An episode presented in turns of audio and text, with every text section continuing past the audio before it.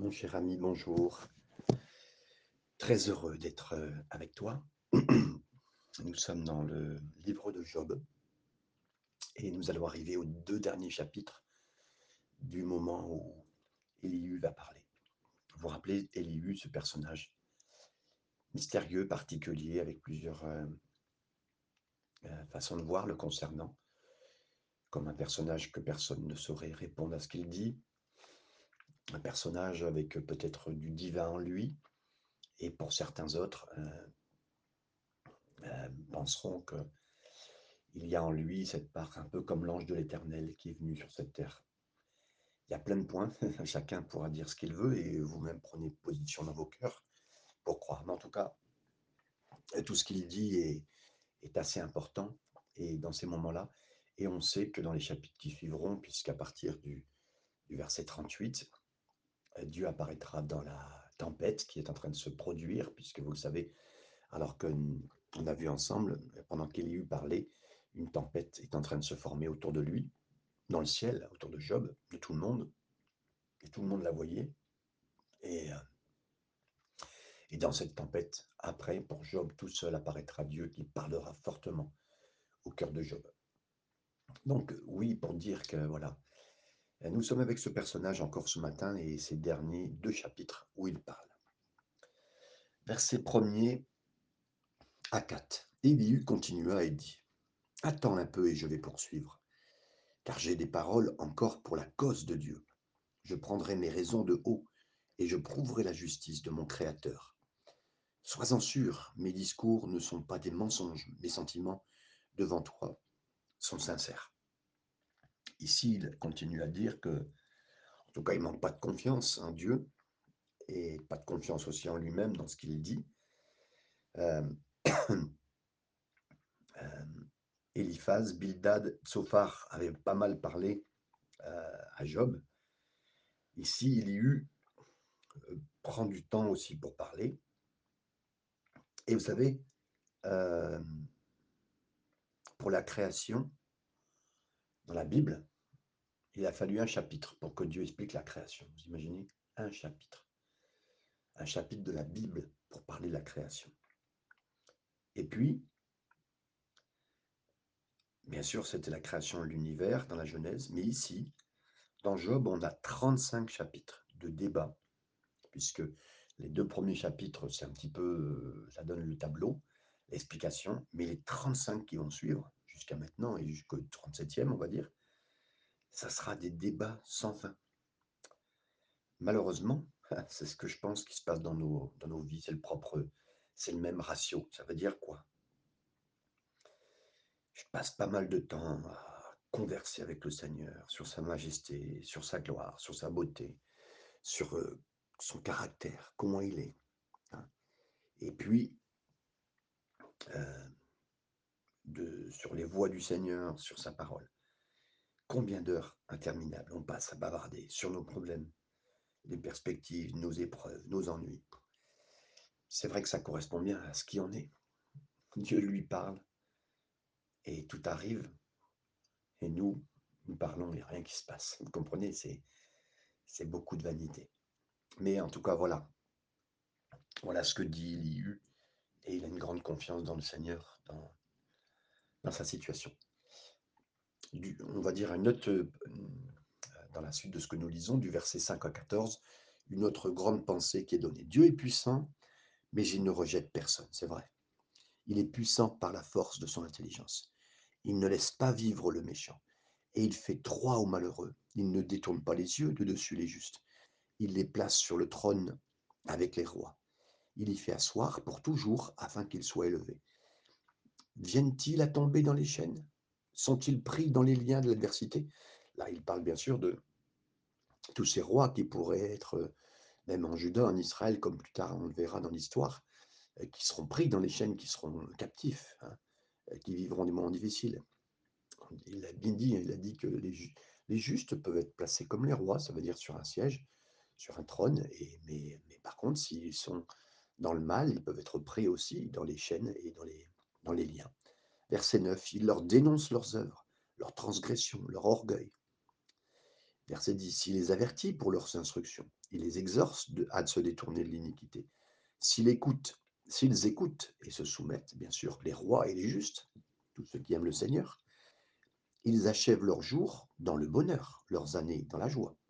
Là, il dit aussi, ben voilà, ceux qui croient en le Seigneur auront des, des bons jours, une bonne continuité, s'ils sont obéissants. S'ils n'écoutent pas, ils périssent par le glaive, ils expirent dans leurs aveuglements, dans leur aveuglement. Verset 13, les impies se livrent à la colère, ils ne crient pas à Dieu quand il les enchaîne, ils perdent la vie dans leur jeunesse, ils meurent euh, comme des débauchés, comme les débauchés. Verset 15, mais Dieu sauve le malheureux dans sa misère et c'est par la souffrance qu'il l'avertit.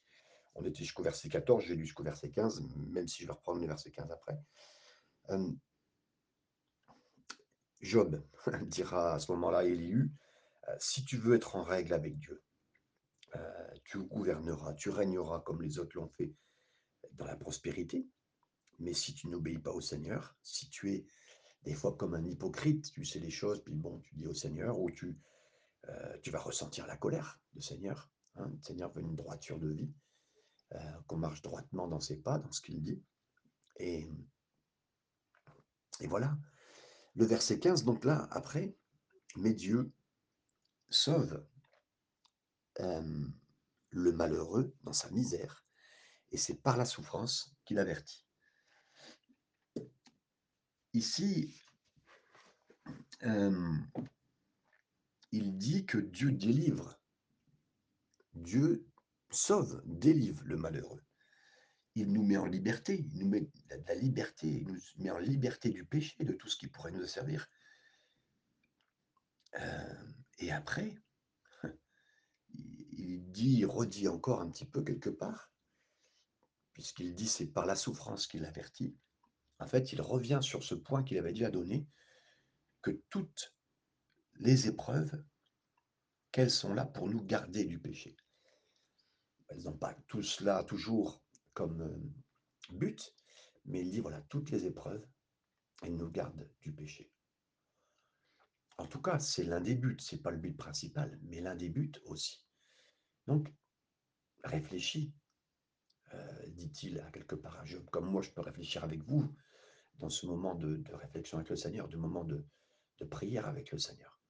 Souvent, j'ai vu qu'effectivement, dans les moments très durs, euh, il y avait cette aide quelque part de ne pas, de ne pas, ça nous aidait à pas pécher, ça nous aidait à ne à pas arriver à tout cela. Et quelque part, le but, si on reste bien dans les rails du Seigneur, euh, sa parole, euh, la prière, la volonté du Seigneur, ça c'est les rails qui nous permettent de garder, d'être proche du Seigneur quelque part. Ben, ça nous préserve aussi ces difficultés qu'on vit, ça nous préserve de ne pas pécher. Et euh, pendant ces moments-là, on a les yeux fixés vers la conduite, la direction, la conduite du Seigneur. Et, donc voilà, il dit, voilà, ce point est important, que effectivement les épreuves, elles nous gardent de péché. On continue jusqu'au, la nouvelle pensée, entre guillemets, ce sera jusqu'au verset 26, alors on lit jusqu'à tous ces versets. Il te retirera aussi de la détresse pour te mettre au large, en pleine liberté, et ta table sera chargée de mes succulents. Voilà, c'est ce que Dieu dit au travers d'Élihu pour dire oui, que Dieu peut nous mettre au large et mettre sur notre table ce qu'il faut pour bien manger. Mais si tu défends ta cause comme un impie, hein, ben si tu dis euh, non, mais je suis là, je ne comprends pas pourquoi j'en suis là, hein, et puis que tu te plains, le châtiment est inséparable de ta cause. Hein. Verset 18, que l'irritation ne t'entraîne pas la moquerie, et que la grandeur de la rançon ne te fasse pas dévier. Voilà, que tout ce que tu, que tout ce que tu vis euh, ne te rende pas irritable, ou dans la colère, ou dans l'amertume et aussi ce que le prix à payer, que tu es en train de payer euh, au niveau de la difficulté, ne te fasse pas dévier. Hmm. Verset 19, t'écris, suffirait-il pour sortir de l'angoisse, pour te sortir de l'angoisse? Et même les forces pour que tu... Euh, et même toutes les forces que tu pourrais déployer hmm. Oui, c'est vrai que nos cris, c'est vrai que la force qu'on déploie, c'est pas ça qui nous sort. C'est pas ça qui nous sort. Ne soupire pas après la nuit. Là, on arrive à, à plusieurs choses qui vont être importantes. Quatre choses à savoir, euh, des dangers, hein, dans les passages qu'on va voir ici, euh, que le Seigneur euh, commence à dire. Alors, les quatre choses, des dangers quelque part, dans l'épreuve euh, qu'il faut éviter. Euh, on commence au verset 19. Tes cris suffiraient-ils pour te sortir de l'angoisse et même toutes les forces que tu pourrais déployer? On le sait, je l'ai dit tout à l'heure, l'épreuve est là pour nous préserver en partie. les épreuves en général peuvent nous aider à nous préserver du péché, mais euh, quelque part, quand il est dit ici, tes cris et ta force, c'est n'essaye pas de, de trouver un autre chemin euh, pour t'en sortir dans l'épreuve. Elle ne dépend pas de ta force à toi. C'est vrai qu'on a, vous l'avez vu, mais dans l'épreuve, on essaie de gigoter, on essaie de bouger, on essaie de s'en sortir comme un, excusez-moi, comme un verre qui essaye de faire un trou dans la boue pour, euh, euh. Et on essaye, on essaye, on essaye. Et là, il dit, ben non, non, c'est vraiment quelque chose, un danger pour toi. N'essaye pas de trouver un, autre chemin, un autre chemin. Je le dis souvent, je le dis souvent. Jésus a dit, je suis le chemin, la vérité, la vie. Et même dans mon épreuve, et dans mon épreuve, je veux qu'il soit mon chemin. Je suis, s'il a permis, s'il a la chose qu'il aura donc prévue, c'est un chemin. Et pour moi, Jésus est mon chemin. Donc, euh, ne dépend pas de toi, ne dépend pas de ton cri, ta force pour t'en sortir. Et euh, essayer de quoi que ce soit euh, dans cette situation. Le verset 20, la suite, il nous dit Ne soupire pas après la nuit, qui enlève les peuples de leur place. Là, c'est plus fort encore.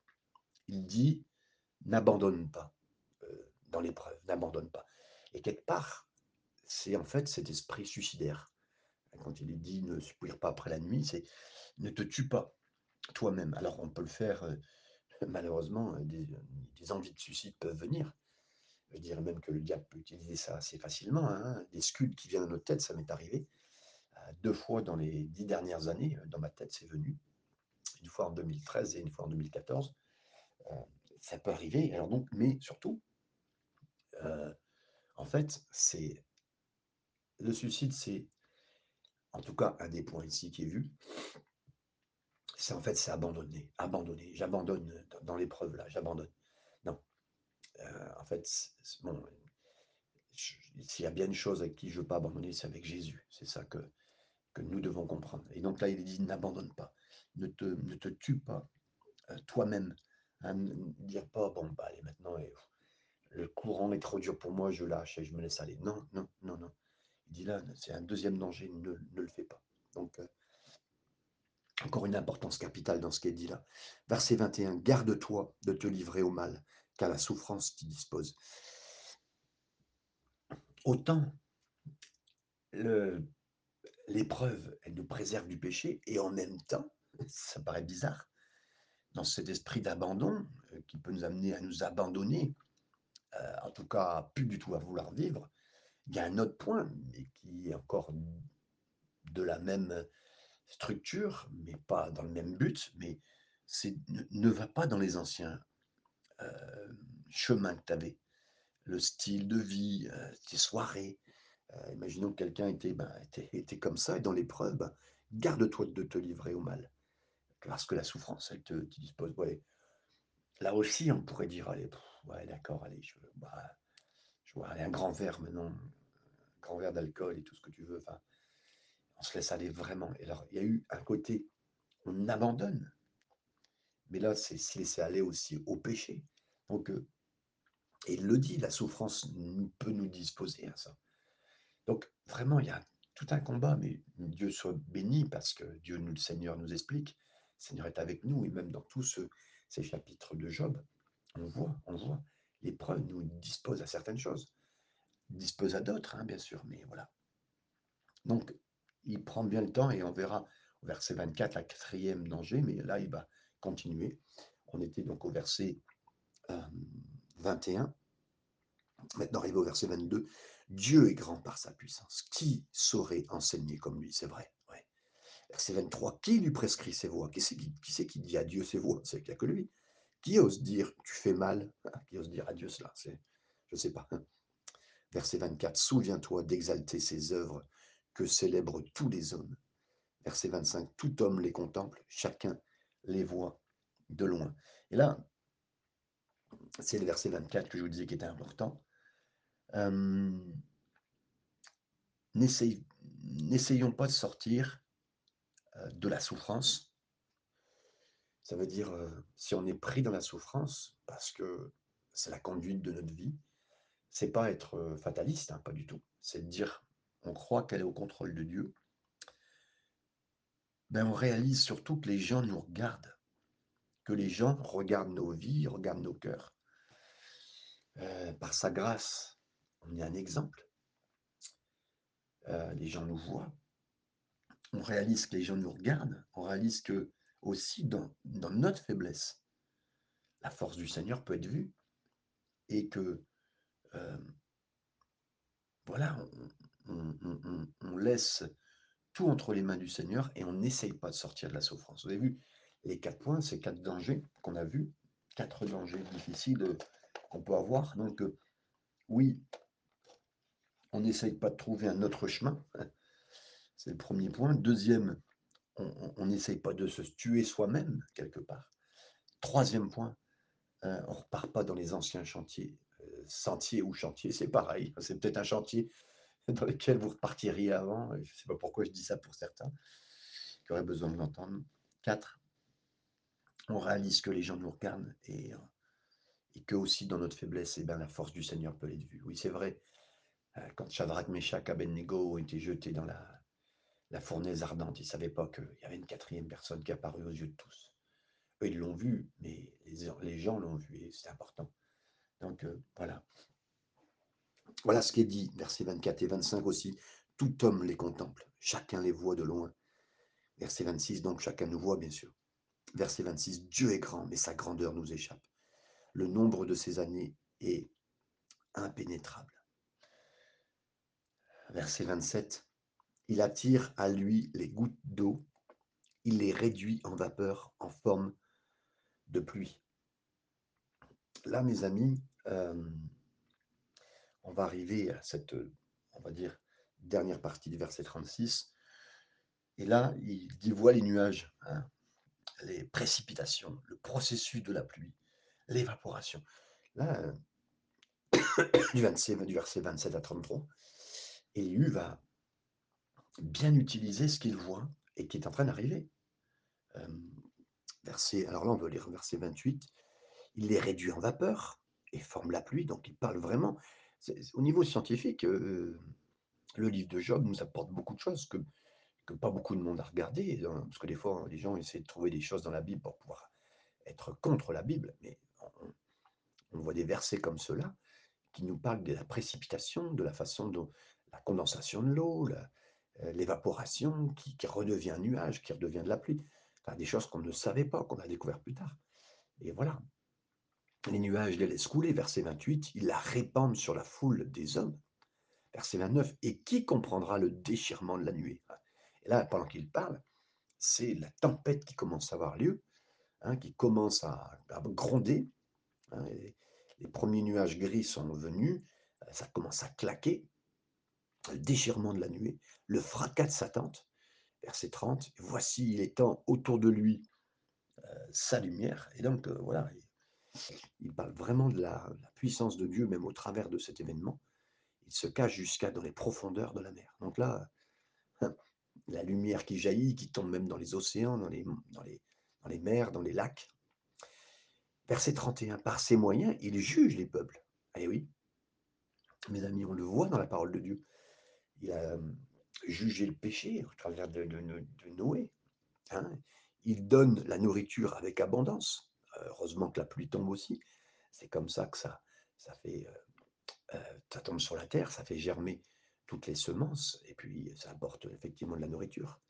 Verset 32, il prend la lumière dans sa main, il la dirige sur les adversaires. Et là encore une fois, cette lumière qui sort euh, des ténèbres en pleine nuit, hein, on voit ces, éclaircissements de la foudre qui peut tomber sur quelque chose, sur quelqu'un. Et là, il dit, ben, il peut même la diriger vers ses adversaires. 33. il s'annonce par un grondement. Les troupeaux press, pressentent son approche. Euh, certains euh, disent qu'effectivement, même des animaux sont capables de ressentir des, euh, par exemple, les volcans ou même des, tempêtes. Hein. Si vous voulez savoir certaines choses, vous regardez les animaux avant qu'une tempête arrive. Voilà, ils nous enseignent parce que eux, ils sont avec un, peut-être des fois avec une physionomie de corps différente. Beaucoup de choses nous sont dites hein, là. Beaucoup de choses nous sont dites, mais avec, Dieu derrière et la compréhension de qui est Dieu. On arrive au, chapitre 37 et c'est bien sûr le dernier chapitre de, de paroles d'Élihu. Mais je, reviens aussi euh, sur ce que Élihu parle ici.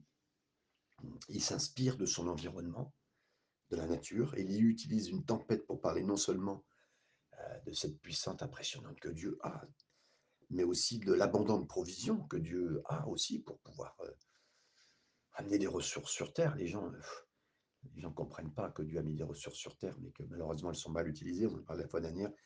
Et je reconnais ici vraiment que il lui a utilisé les choses qui l'entourent pour enseigner, pour donner même de l'aide et pour commencer à, continuer à bénir, à faire du bien à, Job. Vous savez que Jésus était pareil. Il parlait du lys des champs, des graines semées par des moineaux. Et, je vous encourage, mes amis, aussi à, regarder la nature, à bien comprendre, et puis l'utiliser pour parler aux gens quand on partage avec le du Seigneur sur les gens. Et tout ce qui est à portée de main pour vraiment attirer l'attention. Et Jésus était le roi euh, de, la parabole, l'utilisation. Vous connaissez ce qui se passe dans les champs, la vigne, voilà, toutes les choses. Et Jésus utilisait tout ça. Et euh, combien nous sommes euh, tellement peu par rapport au Seigneur, mais le Seigneur est en nous, on est des petits Christ, on est des chrétiens. Et donc on veut faire comme lui pour parler du Seigneur. Chapitre 37. Mon cœur est tout tremblant, verset premier. Il bondit hors de sa place. Les là, on peut même lire les douze premiers versets, mais avec beaucoup de choses à, dire. Écoutez, écoutez le frémissement de sa voix, le grondement qui sort de sa bouche. Là, il utilise bien sûr le bruit de cette tempête, le bruit du grondement euh, de, des éléments qui se fracassent. Boum, ça doit faire euh, du bruit, puis il utilise ça. Verset 3. Il le fait rouler dans toute l'étendue des cieux. Donc on voit comme la rapidité des nuages qui sont peut-être plus bas, parce que le ciel est bas. Et là, la tempête qui peut se produire, et son éclair brille jusqu'aux extrémités de la terre. Là, on voit un éclair d'un côté qui va jusqu'à un autre. Ça doit claquer. Et justement, verset 4, puis éclate un rugissement. Il donne de sa voix majestueuse. C'est vrai que souvent, euh, les gens, euh, les gens utilisent, euh, ils ont toujours eu peur hein, des tempêtes. et c'est Dieu qui s'énerve, c'est Dieu qui n'est pas content. Jusqu'un jour, vous connaissez cette illustration, une histoire vraie, d'une petite qui, en pleine tempête, en pleine nuit, est venue jusqu'une grande baie vitrée devant la tempête. Elle s'est mise là, puis et ses parents lui disent Qu'est-ce que tu fais? Et puis elle tourne de côté, de droite et de gauche, et puis elle dit Mais c'est Dieu qui me prend en photo. oui, mes amis, le Seigneur euh, fait ce qu'il veut et euh, voyons bien le Seigneur là où il est. Il ne retient plus l'éclair dès que sa voix retentit. Verset 5. Dieu tonne avec sa voix d'une manière merveilleuse. Il fait de grandes choses que nous ne comprenons pas. Oui, c'est vrai. Et puis là, il est vu dans la tempête et ça éclate, ça boum, ça, ça claque. Et il dit Dieu est là. Dieu est là. Il fait de grandes choses que nous ne comprenons pas. Verset 6. Et là, cette tempête, elle prend même une autre tournure. Il dit à la neige tombe sur la Terre. Donc, euh, rarement, je n'ai pas vu, moi, une tempête climatique particulière comme ça, mais effectivement, je suis sûr que à circonstances particulières, euh, particulières aussi dans la, climat, et euh, il, dit, neige, à la neige tombe sur la terre et elle tombe. Il dit à la pluie, même aux plus fortes pluies. verset 7, il met un sceau sur la main de tous les hommes, afin que toutes que tous se reconnaissent comme ces créatures. Quelque part, un saut sur la main, quand on regarde le grain d'une main, le grain de, euh, de la peau d'une main, euh, sur la pomme, euh, et on voit aussi, vous savez, les empreintes. Je pense que c'est peut-être ça l'allusion qui est donnée ici, mais quand on voit l'empreinte d'une main, On sait que les empreintes, elles sont déjà suffisantes pour retrouver avec une empreinte digitale. On retrouve une personne, c'est précis. C'est pas aussi précis que l'ADN, mais c'est très précis encore, puisque ça a été longtemps. Et c'est encore aujourd'hui un moyen de reconnaissance. On retrouve euh, des, sur des méfaits, des faits divers, des crimes, euh, ce qu'il faut pour reconnaître. Donc, malheureusement, j'ai utilisé un police comme euh, preuve scientifique et preuve importante. Mais Dieu dit avant toute chose, mes amis, parce que l'homme fait le mal, il est reconnu par le mal, mais alors qu'il devrait voir le bien qui a été produit sur son corps, que Dieu fait. Et il verrait qu'il est, il est une créature de Dieu. Verset 8, l'animal sauvage se retire dans une caverne, oui, et se couche dans la tanière. Vous avez un chat, un chien, quand il y a une tempête, ouf, le chien, il va dans sa tanière, il va dans sa, dans sa petite boîte s'il en a une, il va se cacher, il va se mettre dans une salle de bain, un endroit où il ne voit pas tout ça, il a peur. Verset 9, l'ouragan vient du midi, vient du sud, hein, et le froid des, gens, des vents du nord, j'allais dire des gens du nord, oui, oui c'est vrai mes amis, nous aussi, euh, nous les gens du nord, on a des gens, des choses qui sont, qui sont là, et qui aussi, bah, le froid, les vents du nord, c'est de là. Donc, euh, tous les, animaux se cachent, l'ouragan euh, arrive, verset 9, hein, il vient du, sud, et le froid euh, des vents du nord. Verset 10, par son souffle, Dieu produit la glace. Hum. Donc là, sûrement vraiment, comme je vous le disais, une tempête spéciale entre le vent et de l'eau, et de l'eau, après maintenant même de, sûrement des, effets de neige qui doivent se produire. Il réduit l'espace où se répandaient les eaux.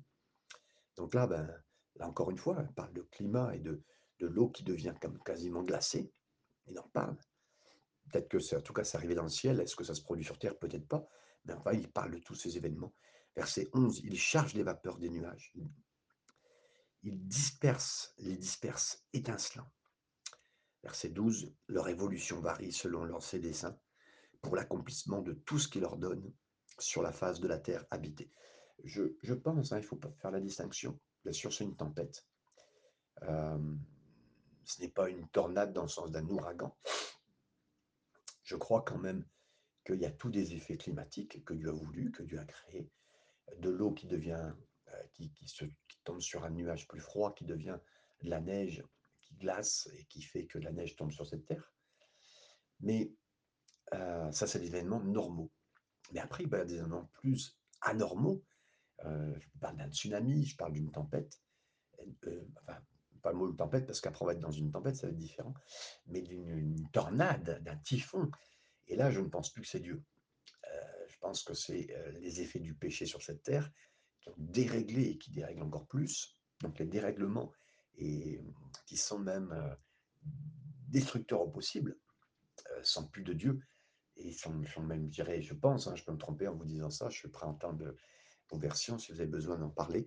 voilà, je crois que vraiment, il y a des choses qui seraient vraiment plus, euh, qui seraient même plus du diable. Mais il y a la base de ce que Dieu fait, et même des fois des moments très forts, jusqu'à des orages, des tempêtes, qui sont là aussi où Dieu peut se manifester, un peu plus fort, et on voit, comme il le dit, sa colère ou son, règne, sa majesté dans toutes ces choses-là. Après, il y a au-delà plus fort, et qui, est destructeur jusqu'à euh, détruire des, milliers de personnes euh, à travers certaines tempêtes, et puis utiliser des, millions, voire des milliards d'euros pour la reconstruction, ça c'est encore autre chose. Donc, il parle ici, il prend le temps d'en parler. Euh, leurs évolutions varient selon ses desseins pour l'accomplissement de tout ce qu'il leur donne sur la face de la terre habitée. Verset 13, c'est comme une verge dont il frappe sa terre ou comme un signe de son amour qu'il les fait apparaître. Oui, euh, que ça soit un genre de bâton, euh, une verge, un, sceptre dont il frappe la terre particulièrement, comme s'il n'a pas à démontrer, mais à certains moments, il essaye de ramener euh, l'homme à sa conscience, de dire c'est qui, est-ce que tu te rappelles qui est le, le créateur? Est-ce que tu te rappelles qui est celui qui a fait tous ces événements, ces éléments? C'est moi. C'est un peu le but de ce qu'il dit ici, et qu'il a derrière des dessins, et un signe de son amour qui fait apparaître. Là aussi, je veux le croire. Autant après une tempête on est, on est admiratif devant une, une nuée qui apparaît. Et là, il le dit, oui, on peut être, euh, voilà, dire, waouh, c'est Dieu. Mais il dit, mais regardez aussi que dans la tempête, dans, le, dans les moments de craquement, d'orage, euh, voyez ma majesté, voyez sa majesté, c'est là que Dieu sert. On a un peu peur, on a un peu peur, mais quelque part, c'est la majesté de Dieu. il fait ça comme un signe de son amour qu'il les fait apparaître. Je veux croire, je veux apprendre. Et pour tous ceux qui, avaient, qui auraient peut-être peur de ça, euh, cherchez à comprendre Dieu derrière cela aussi. Mes amis, c'est important qu'on replace tout dans son contexte. Verset 14, Job soit attentif à ces choses, considère les merveilles de Dieu. Et je dirais qu'il n'y a pas que Job, moi et vous, vous et moi, on a besoin vraiment de, de se laisser conduire dans tous ces mots. Vous savez, euh, Job a continué à vraiment parler de, de tout ce qu'il a vécu, de, de, la puissance de Dieu dans cet orage et, de le voir. il fait même allusion à cette pluie, ces, ces, nuages, cette, cette tempête, les, éclairs, le tonnerre. il utilise cela pour, encore une fois, attirer l'attention à Dieu. Et c'est vraiment, c'est beau. Il, a, il, sait parler, il on sent qu'il y a toute cette utilisation de la nature. Verset 15, on était là. Sais-tu comment Dieu les dirige et fait briller son, nuage étincelant? C'est vrai que dans la, la tempête, c'est vrai que dans, la, dans certains orages, on voit après là, dans le ciel, euh, parce que on va le voir après, mais le, le, le, le, soleil est toujours derrière la tempête. Même si vous êtes dans une tempête sur cette terre, vous passez les nuages à un moment, comme j'ai pris cette semaine l'avion, deux fois, euh, bah, vous passez un moment les, nuages et là au-dessus, vous avez vraiment le soleil. Donc, il fait briller son nuage étincelant. Verset 16. Comprends-tu le balancement des nuées? Est-ce que tu comprends tout ça? Chez mes amis, euh, beaucoup, je me rappelle, il y a une, vingtaine d'années, quand je faisais beaucoup d'évangélisation sur les marchés avec les tziganes, euh, certains disaient, mais tu crois que les, les nuages ils tiennent avec des élastiques? C'est vrai, j'aimais bien cette expression qu'ils utilisaient. Mais voilà, ça prouvait bien euh, que et comme le dit là, il dit, tu comprends le balancement des nuées, tu comprends toi les nuages qui, qui bougent, qui viennent, qui partent, tu comprends les merveilles de celui dont la science est parfaite. La science est là, on parle de la science, mais la science de Dieu, c'est-à-dire la connaissance, l'utilisation. Euh, on ne comprend pas ce que Dieu fait, on ne sait même pas. On commence à comprendre maintenant aujourd'hui la météo, mais euh, parce qu'on veut, on veut avoir du beau temps tout le temps, et moi le premier, malheureusement je vous le dirai, mais habitant dans, dans, dans, le sud, voyant le beau temps, on aime, on aime le temps beau, et quand il y a du mauvais temps, on s'en plaint. Alors bon, voilà. Comprends-tu le balancement des nuées, la météo, les merveilles de celui dont la science est parfaite? Verset 17. Sais-tu pourquoi tes vêtements sont chauds quand la terre se repose par le vent du midi? Ah, là, il dit encore. Et là, vous savez, il continue. Pourquoi c'est chaud?